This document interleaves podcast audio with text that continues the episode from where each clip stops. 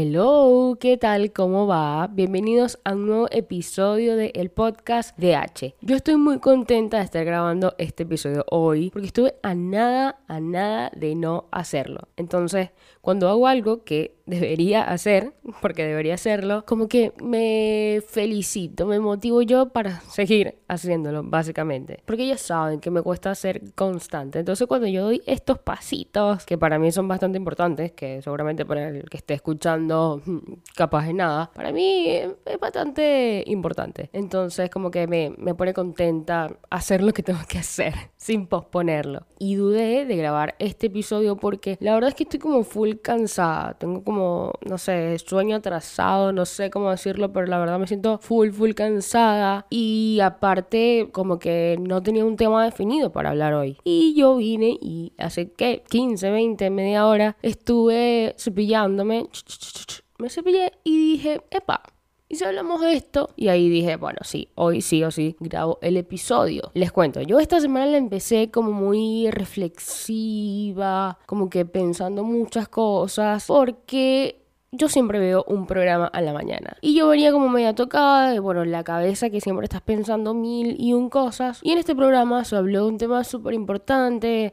No sé si importante, sino como que te hace reflexionar, que te hace pensar. Y a mí me encanta eso. A mí me encanta ver algo en que después yo termine de ver ese video o de leer lo que tenga que leer o de escuchar lo que estaba escuchando, como que te haga reflexionar. Epa, ¿qué, qué, qué, con, qué, qué, me, ¿con qué me quedo de esto? Me encanta eso. Y bueno, eso fue lo que pasó con este programa del lunes de Nadie Dice Nada, que es un programa que yo siempre comparto por todos lados, que veo, amo. Eh, eh, es todo lo que está bien para mí ese programa, la verdad. Y se desarmó un debate, o sea, la temática central era como, ¿qué es la felicidad? Como, ¿qué te hace feliz a ti? O que mm, muchas aristas dentro de tema felicidad. Y ahí Nachito, que es uno de los, de los integrantes de este equipo, dio como sus palabras hablando de, de su vida, básicamente, ¿no? Y habló de todas esas cosas que nosotros hacemos y entre una cosa o la otra, él habló y me hizo pensar sobre todas las cosas que hacemos porque tenemos que hacerlas, o porque nos conviene, o porque le vamos a sacar un fruto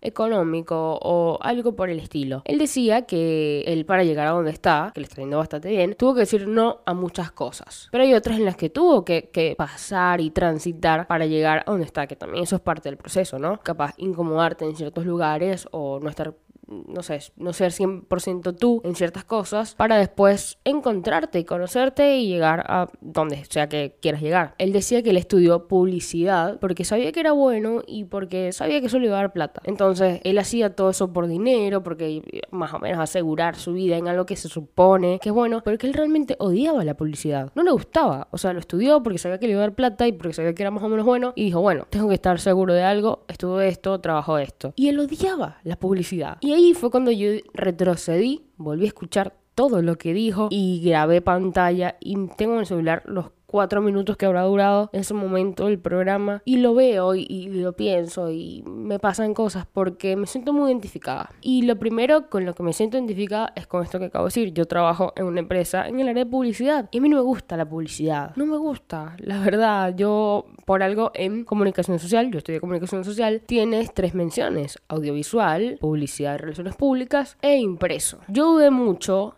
entre audiovisual y publicidad. Pero no porque estaba dudando de cuál me gustaba más. No, dudé muchísimo. Fue porque yo estaba pensando en lo que me iba a dar más plata, más eh, empleo, donde más podía desarrollarme o lo que era, entre comillas, más fácil de trabajar. Y decía, bueno, la publicidad, viste que ahorita la publicidad es todo, yo mejorarme por publicidad. Pero, ¿por qué no tomé la decisión de irme por publicidad? Porque yo en el fondo, o sea, si yo ponía las dos opciones de publicidad o audiovisual, si me voy a lo lógico, a lo racional, obviamente que publicidad iba a ganar. Sí, o sea, era mucho más fácil trabajar en una agencia de publicidad a que seas un, filmmaker, a que llegues a la radio, a que llegues a la televisión, si te gusta la televisión, o trabajar en cualquier medio. Eso es mucho más fácil la publicidad. Tipo, en cualquier empresa puedes trabajar en el área de publicidad. Obvio que la opción más viable era publicidad, pero lo dudé tanto porque en el fondo yo sabía que la publicidad no era lo que más me gustaba. No era, en ese momento me, entretenía, me parecía divertido y, y, la veía bien. Pero yo siempre he querido irme por audiovisual, porque audiovisual es lo que me gusta. Yo desde que estaba en bachillerato, no sé, segundo o tercer año, ya sabía que quería estudiar comunicación social. Y no por la publicidad, porque no era lo que más me interesaba.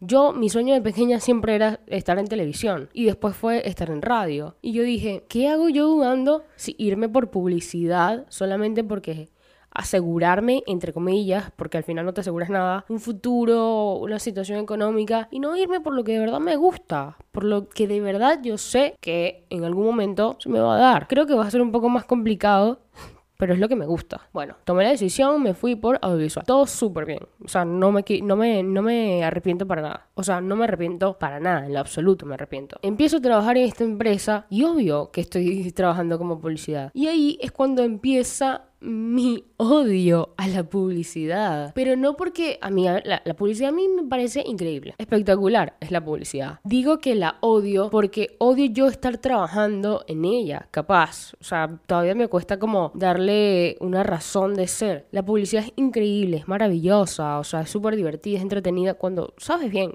lo que quieres hacer o cómo hacerlo. A mí me cuesta mucho. No creo que sea tan buena en publicidad. Puede ser que en lo básico, no sé. No, no lo sé. Pero es lo que estoy haciendo hoy, es lo que me está generando dinero, la verdad. Entonces me paro todos los días de mi cama y sé que voy a un lugar donde tengo que trabajar de esto que no es lo que me apasiona para nada. Y digo, ¿por qué? O sea, ¿qué hago? Y ahí es cuando me doy cuenta, después de mucho análisis, de mucho pensarlo, ¿por qué no me gusta la publicidad? También, ya va que no lo dije antes, cuando estaba en la universidad, obviamente que te dan una materia que es introducción a la publicidad, que es como, antes de que elijas la mención, es como para mostrarte, mira, esto va a ser la publicidad, a ver si te gusta, si eliges esta mención o tal, para darte un abrebocas de lo que es esa mención. Creo que fue el semestre que la pasé peor. Sufrí demasiado en ese semestre y fue gracias a esa materia. Entonces, yo todavía no sé por qué yo dudaba si irme por audiovisual o publicidad porque era bastante obvio. La pasé muy mal y eso también como que lo enlazo con lo que me pasa hoy. ¿Por qué la paso mal ejerciendo este trabajo en el área de publicidad? Porque no siento que sea lo suficientemente creativa. Creativa es una palabra que a mí siempre me ha costado y es loco porque la creatividad va a depender de lo que te guste, ¿no? O sea, si no te gusta algo, no hay forma de que tú seas creativo o creativa ahí. Y ahí es donde vamos a caer, ¿no? Obviamente. Todo somos creativos en distintas áreas. A mí eso me costó muchísimo entenderlo. Me costó muchísimo, sí.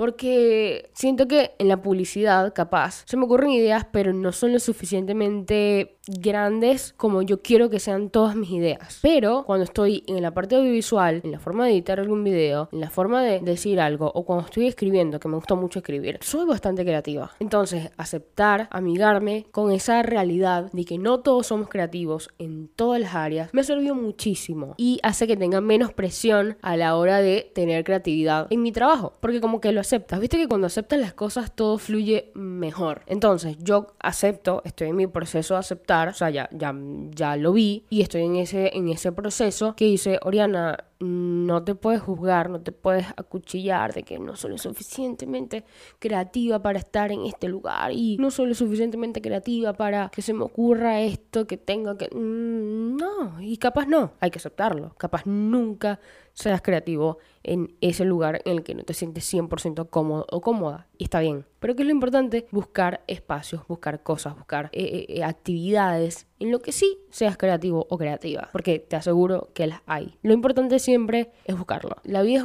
una constante búsqueda. Esa búsqueda está llena de mil intentos. O sea, cuando tú dejes de intentar cosas en la vida, de buscar cosas en la vida, de perseguir cosas en la vida, cuando dejes de proponerte metas en la vida, tipo no va a haber razones para estar vivo. Yo siempre creo que tenemos cosas, nos demos cuenta o no, por las cuales estamos luchando y siguiendo y batallando. Entonces, en resumen, la creatividad depende de dónde estés, de cómo estés y de lo que te guste. Pero eso también aplica en ser bueno o ser malo en algo. ¿Qué determina que seas bueno o malo en algo? Es incierto. Todos somos buenos en muchas cosas y a la vez somos malos en otras. Y seguro tú que estás escuchando eres bueno o buena haciendo qué sé yo, pintando, capaz, eres buenísimo, buenísima. Y yo la verdad es que te, te, te dibujo los humanos, las personitas son palitos así, una bolita y los palitos así. Entonces, si te sientes mal en un lugar y piensas que no eres bueno o buena, o que no eres creativo, creativa, que no, que no sientes que puedas dar más de ti donde estás, está perfecto. Está buenísimo. Está buenísimo porque así es la vida. Es como el que busca caerle bien a todo el mundo. Imposible, imposible. Nadie le puede caer bien a todo el mundo, pero porque todos somos distintos y todos actuamos también distinto dependiendo de con quién te rodees. Y eso básicamente aplica para todo. No eres creativo, piensas que no eres creativo, búscate otro lugar, búscate otra cosa, búscate otra actividad, búscate, búscate mil cosas y, y haz. Nunca dejes de hacer, nunca dejes de intentar, nunca dejes de buscar cosas, que es la única manera de encontrar cosas que te gusten, que te hagan sentir bien. Creo que esto ha sido todo por el episodio de hoy, la creatividad. Un tema que, que, bueno, a mí me ha costado bastante, creo que desde, desde toda mi vida, desde el colegio, yo siempre decía que yo no era creativa. Wow, me estoy dando cuenta de algo yo en el colegio decía que no era creativa, siempre lo dije, porque hacíamos muchas actividades, muchos juegos, muchas cosas tipo manualidades y yo no era creativa. Creo que vengo ya con ese chip desde, desde que era niña y por eso capaz me afecta tanto ahora de grande, porque nunca cambié ese chip. Yo vengo con esa mentalidad de que no soy creativa desde niña y no me había dado cuenta hasta ahorita que lo estoy diciendo en voz alta. Entonces, nada, ¿qué decirle a esa Oriana de pequeña? Amiga, no eres creativa en esa cosa determinada, eres creativa en mil millones de más. Eres tremendamente creativa. Solo hay que encontrar dónde. Fácil, no. Imposible, tampoco. Entonces, ahora sí. Esto es todo por el episodio de hoy. That's it. Recuerden seguirme en mi Instagram, arroba Oriana V, Oriana con H al principio de pequeña. También estoy igual en TikTok. Y más nada, ¿no? Dale, chao. Party in the city where the heat is on.